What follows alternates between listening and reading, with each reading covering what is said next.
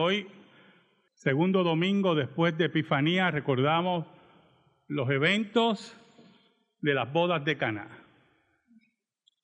Pero más en la profundidad de la profecía de Isaías, en esa imagen tremenda del cortejo, del cortejo santo de Jehová a Israel, para que haya esa unión mística que se realiza en la actualidad en el cuerpo de Cristo. La iglesia como la novia de Cristo, aquella que rinde pleitesía a aquel que se le acerca. Las bodas de Caná, vemos a Cristo haciendo su primer milagro en medio de un evento que fue sancionado en Génesis, el matrimonio el acercamiento entre un hombre y una mujer, que se toma, como dije al principio, como modelo y como ejemplo de la relación de Dios con su iglesia. Por eso, atacar a la iglesia es atacar a Cristo. Vejar a la iglesia es vejar a Cristo. Insultar a la iglesia es insultar a Cristo. Porque cuando Pablo perseguía a los cristianos, Jesús se le revela y le dice, Pablo, ¿por qué me persigues? Por eso en Mateo 25, Jesús dice en el juicio final, porque no me diste de comer, porque no me vestiste, porque no me visitaste en la cárcel, estás condenado. Y ellos preguntan, ¿cuándo te vimos desnudo? ¿Cuándo te vimos con hambre? ¿Cuándo te vimos preso? Y Cristo dice, como no lo hiciste con uno de estos pequeñitos, no lo hiciste conmigo. La novia de Cristo, que por dos mil años está presente en la tierra, en el proceso de extender el reino, como dice Mateo 13, un día se encontrará para culminar esa unión mística con Cristo presente y ya no viviremos por fe, sino viviremos por vista. Hechos 17, versículos del 1 al 8. Hechos 17, versículos del 1 al 8 dice de la siguiente forma, Pasando por Anfípolis y Apolonia, llegaron a Tesalónica, donde había una sinagoga de los judíos. Y Pablo, como acostumbraba, fue a ellos y por tres días de reposo discutió con ellos, declarando y exponiendo por medio de las escrituras que era necesario que el Cristo padeciese y resucitase de los muertos y que Jesús a quien yo os anuncio, decía él, es el Cristo. Y algunos de ellos creyeron y se juntaron con Pablo y con Silas. Y de los griegos piadosos, gran número, y mujeres nobles, no pocas. Entonces los judíos que no creían, teniendo celos, tomaron consigo algunos ociosos, hombres malos, y juntando una turba, alborotaron la ciudad y asaltando la casa de Jasón, procuraban sacarlos al pueblo. Pero no hallándolos, trajeron a Jasón y algunos hermanos ante las autoridades de la ciudad, gritando, estos que trastornan al mundo entero también han venido acá, a los cuales Jasón ha recibido y estos contravienen los decretos de César diciendo que hay otro rey, Jesús. Y alborotaron al pueblo y a las autoridades de la ciudad oyendo estas cosas, pero obtenida fianza de Jasón y de los demás, los soltaron. ¿Sabe lo que es una persona que alborota? Una persona que trae problemas. Número uno, regularmente son personas que no tienen una meta en la vida. Han tenido una vida azarosa, dependiente de otros, que no se valorizan.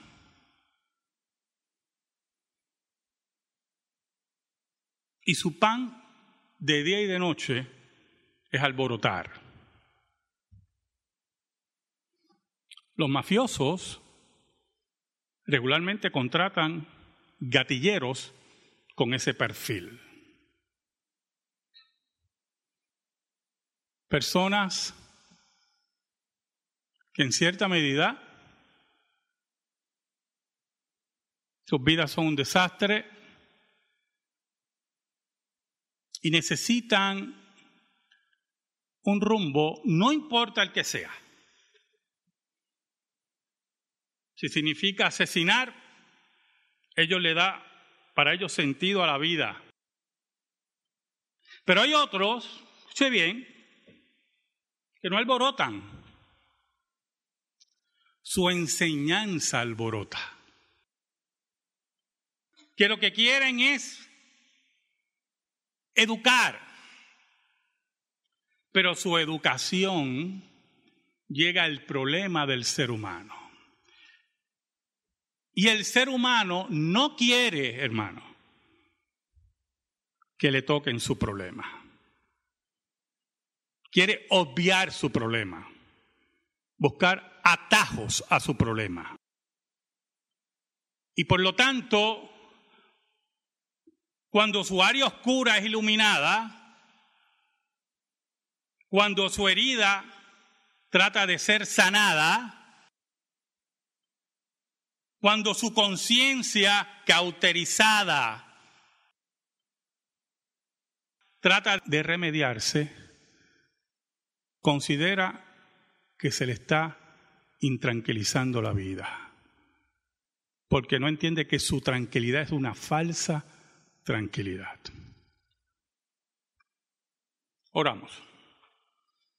Te damos gracias, Señor, por el privilegio increíble de exponer tu palabra. Perdónanos porque te hemos sido infiel, pero tú permaneces fiel. Escóndenos bajo la sombra de la cruz y que tu nombre sea glorificado. En el nombre de Jesús. Amén y amén. En el siglo XIX, Puerto Rico experimentó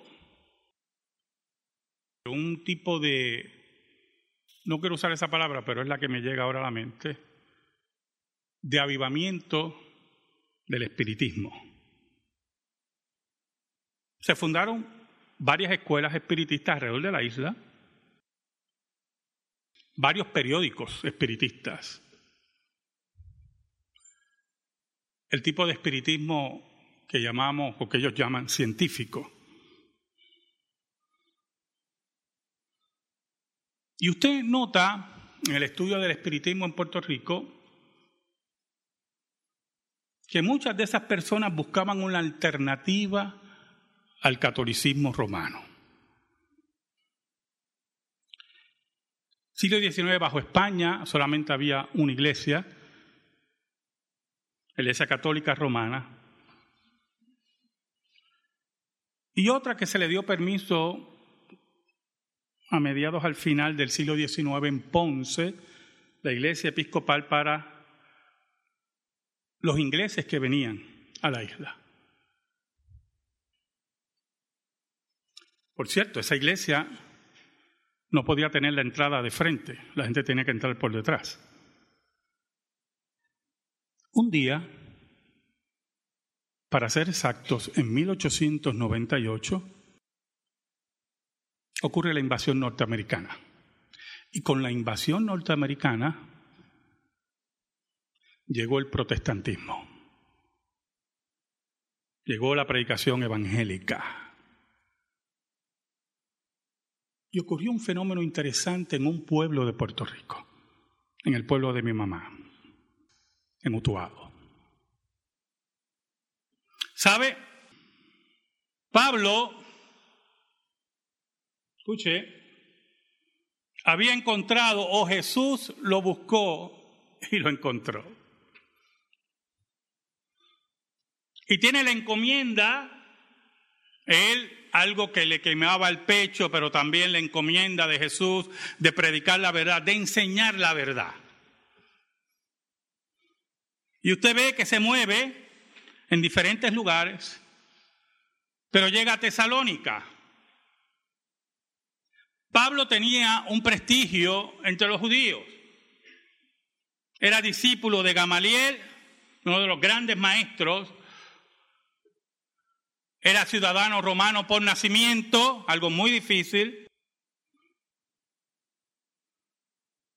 Pero tenía una costumbre que cuando llegaba a una ciudad iba directamente a la sinagoga a hablar con sus hermanos. Hablar con los de su país, con los de su patria. Y él sabía que en la sinagoga se reunían en los días de reposo, en este caso sábado. Ahora, mire cómo dice el versículo 2 y 3. Y Pablo, como acostumbraba, fue a ellos y por tres días de reposo, tres semanas, discutió con ellos, declarando y exponiendo por medio de las escrituras que era necesario que el Cristo padeciese y resucitase de los muertos. Y que Jesús, a quien yo os anuncio, decía él, es el Cristo, es el ungido de Dios, es el heredero al trono de David. Pero es interesante cómo Pablo, sin ningún miedo, va a la sinagoga a discutir con sus hermanos. Y ahí el término discutir es intercambiar ideas. Al mismo tiempo, Lucas nos dice que Pablo le enseñaba a través de las escrituras, en este caso el Antiguo Testamento, cómo Jesús cumplía las profecías. Por lo tanto, Pablo estaba consciente, escuche bien, que lo primero que se tenía que hacer al pueblo, que lo primero que se tenía que acercarse al pueblo era con la palabra de Dios con la enseñanza de las escrituras. Confiando que el Espíritu de Dios, utilizando las escrituras, llegara al fondo y al corazón del pueblo y de los elegidos. Él sabía que muchos judíos lo odiaban. Él sabía que muchos judíos habían pensado hasta asesinarlo. Pero él se mantenía firme en la enseñanza de la Escritura, buscando la forma que ellos entendieran, que ellos vieran que el reino de Dios ya había sido inaugurado y que el mismo se viva extendiendo hasta su culminación. Oiga, y tuvo resultados. Mira el versículo 4.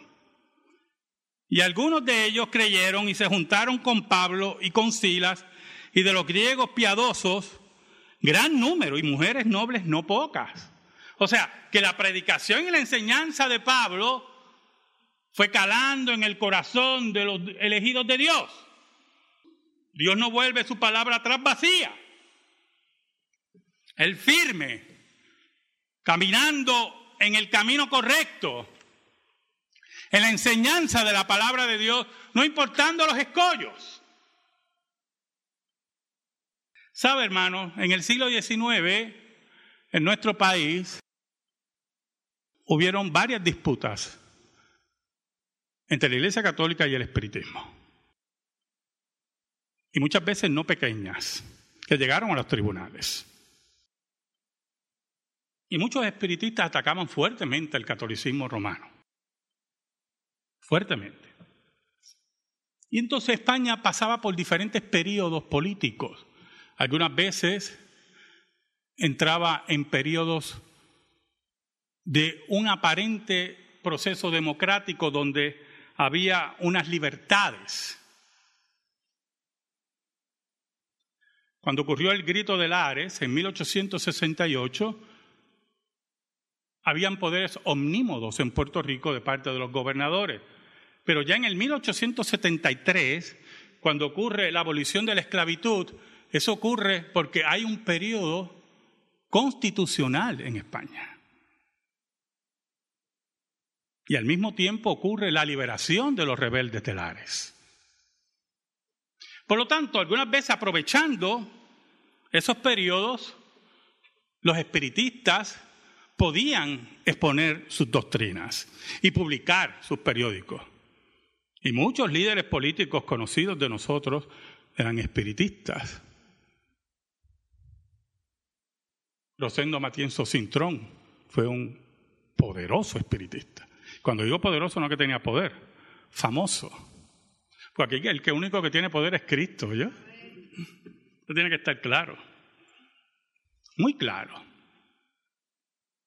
Pero cuando llega la predicación del Evangelio con la invasión norteamericana, los espiritistas empezaron a escuchar otra cosa que nunca habían oído.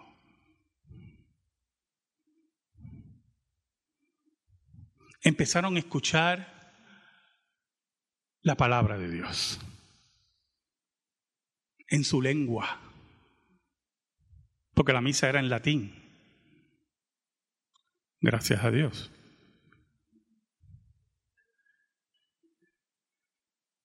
Y empezaron a adquirir la palabra de Dios. Pero en Utuado ocurrió un fenómeno increíble.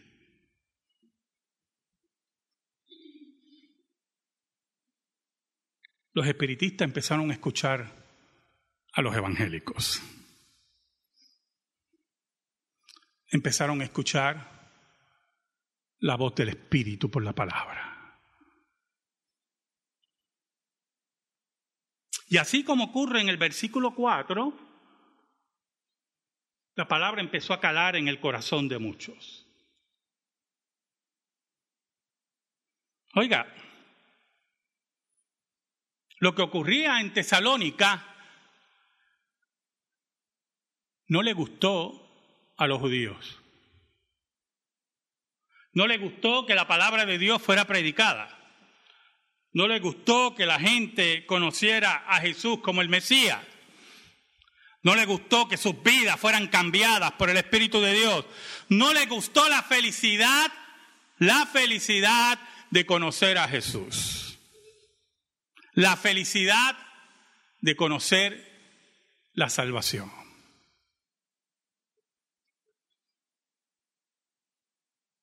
Saben, me he encontrado con muchos creyentes que no son felices, ¿o yo? Que no son felices. Y siempre me he preguntado eso. ¿Por qué no son felices?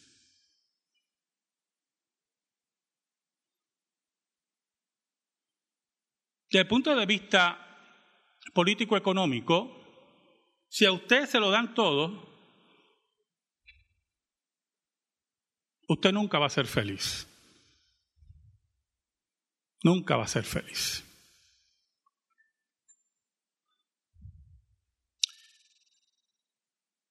Y cuando tenemos sistemas económicos donde algunas veces premiamos más a los vagos que a los trabajadores, no solamente sembramos problemas sociales, sino sembramos infelicidad. Porque mucha de nuestra felicidad en la vida está en ganarse el pan con el sudor de nuestra frente. ¿Oyó? Por eso Dios es inventor del trabajo. Satanás fue el que inventó la vagancia. Huir de las responsabilidades. Ser mediocres. Excuseros y mentirosos. Por lo tanto, el trabajo de Pablo, escuche bien, firme por Dios, tuvo una recompensa. Porque Pablo obedecía a Dios sembrando la palabra, pero Dios es el que da el crecimiento. Dios es el que da la conversión y Dios da, el crecimiento. Por eso los judíos se molestaron. Posiblemente muchos pensaron, pero ¿quién va a creer eso? Que un tipo que murió en una cruz es el Mesías. Porque los judíos no contaban, no sabían, eran gente muerta espiritualmente, que la predicación del Evangelio, su poder está en la labor del Espíritu Santo en los corazones de los elegidos. Ahora, mira el versículo 5. Entonces los judíos que no creían, teniendo celos, teniendo celos, o malditos celos, la envidia.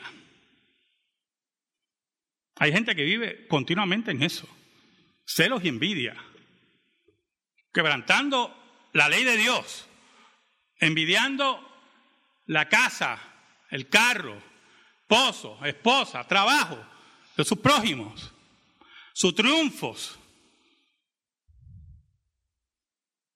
Y no trabajan por lo de ellos.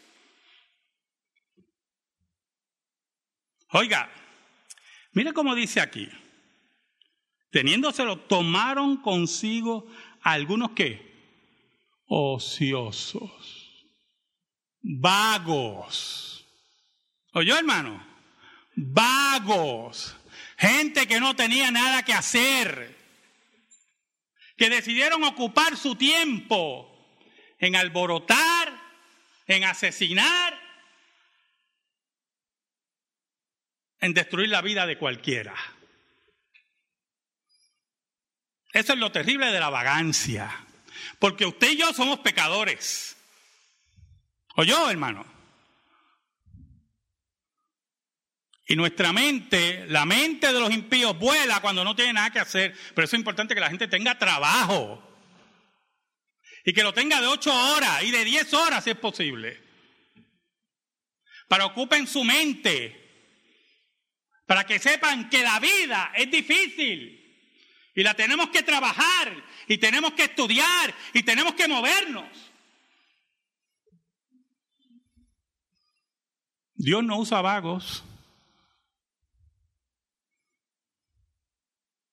Dios no usa gente que no estudia la escritura. Eso se lo creen algunos, que se paran frente a las iglesias a decir bobadas y tonterías. ¿Sabe lo que vi? Eso son cosas de vagancia, de vagos. Vi los otros días en las redes que donde la Biblia habla de la escuela dominical. Y dice, wow, esto es cosa de vago. Que están en la casa pensando, ¿qué hago? Déjame cuestionar la escuela dominical. Entonces yo escribí algo y al final puse, la verdad que yo no sé porque yo estoy discutiendo esta estupidez, porque esto es una estupidez. Y si alguien se ofende, lo lamento, usted es un estúpido. Y otro me escribió, bendito, me escribió, pero usted es pastor, por eso te lo digo, porque es una estupidez. Con la autoridad de pastor te lo digo. Aquí buscaron hombres ociosos que no tienen nada que hacer, vagos.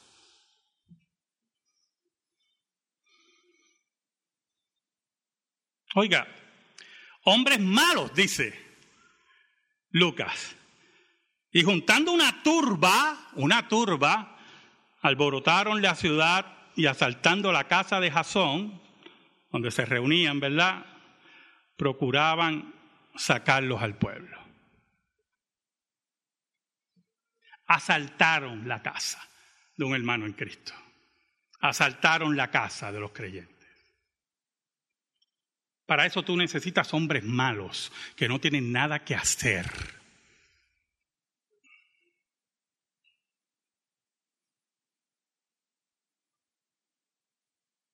Hay dos formas de alborotar.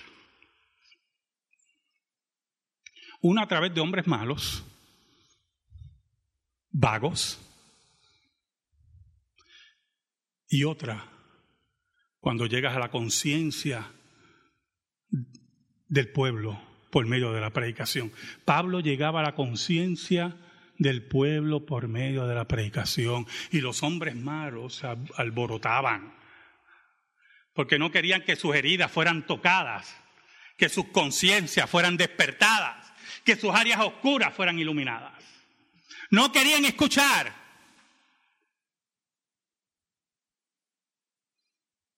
Por eso, si usted lee el versículo 6, mire qué interesante.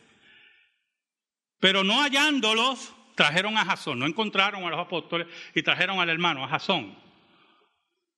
Y algunos hermanos ante las autoridades de la ciudad, gritando, escuchen, mire cómo dice, estos que trastornan al mundo entero también han venido acá.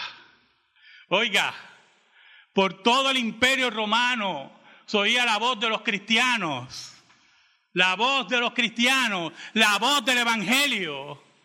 Los cristianos que solamente iban como Pablo a enseñar la palabra a la sinagoga.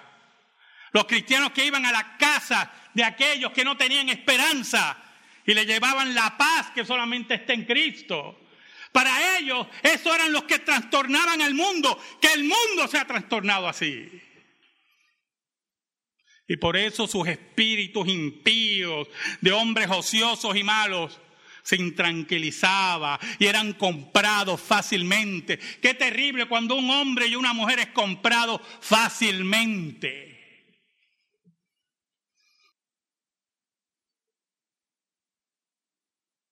¿Sabe, hermano? Yo quiero que usted medite en lo que le voy a decir ahora, del pueblo de mi madre, Utuado. Ahora con la libertad que había traído el gobierno de los Estados Unidos por la constitución norteamericana, había libertad de religión. Los espiritistas no tenían problema de ejercer sus prácticas, de comunicarse con cuantos muertos ellos se imaginaran, de poner a bailar cualquier silla y mesa. Cualquier tontería de esa. Ellos tenían la libertad ya por medio de la constitución norteamericana. Ya la Iglesia Católica no podía ejercer su poder a través del gobierno.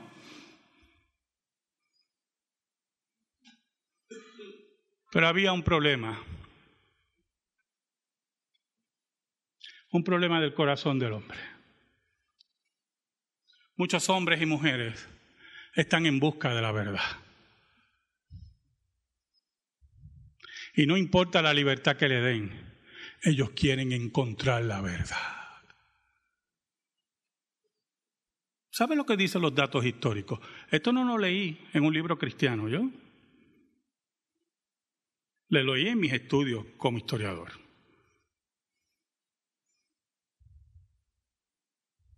Cuando el Evangelio llegó a Utuado, dice el historiador, se me escapa su nombre ahora, su libro fue publicado hace poco, que lo sorprendente fue que la mayoría de los espiritistas en Utuado se hicieron protestantes. Que el gran por ciento de espiritistas en Utuado conocieron a Cristo Jesús. No le importó la libertad que le trajo el gobierno, no le, importó la libertad que trajo la presencia norteamericana. Ellos encontraron otra libertad que ni los espíritus ni el mundo le podía dar. Sus vidas fueron alborotadas por el Evangelio. Allí se rindieron a los pies de Cristo. Allí encontraron el manantial de vida. Ya no tenían que meterse en lugares oscuros para buscar a sus espíritus. Ya no tenían que hacer contacto con nada porque ya tenían el contacto verdadero que es con Cristo. Y eso es lo que no entendían los judíos aquí. que no importa si apresaban a los cristianos y los llevaban a los tribunales y decían que estos alborotan al mundo. Y como dice el versículo 7, a los cuales Jasón ha recibido y todos estos contravienen los decretos de César, que no era verdad, diciendo que hay otro rey Jesús. Eso es lo que no entendían los judíos. Que no importaba dónde llevaran a estos cristianos. Ellos habían encontrado algo que el paganismo no le había dado. Ellos encontraron algo que el judaísmo no le había dado. Y aunque recibieron presiones profundas, por eso el versículo 8 dice, y alborotaron al pueblo y a las autoridades de la ciudad oyendo estas cosas, se mantuvieron firmes. Y aunque la ley estuvo a favor de ellos y pudieron salir por una fianza, nada de eso le importaba. Un día, no importando si había libertades o no, sus vidas fueron alborotadas por el Evangelio. Un día, los espiritistas en no importando las libertades que ya tenían, encontraron el manantial de vida. Encontraron aquello que revolucionó su vida. Encontraron a Jesús. Amén. Gracias te damos, Señor. Y te pedimos, Señor, en el nombre de Cristo, que esta palabra esté en nuestra vida y en nuestro corazón. Por Cristo Jesús.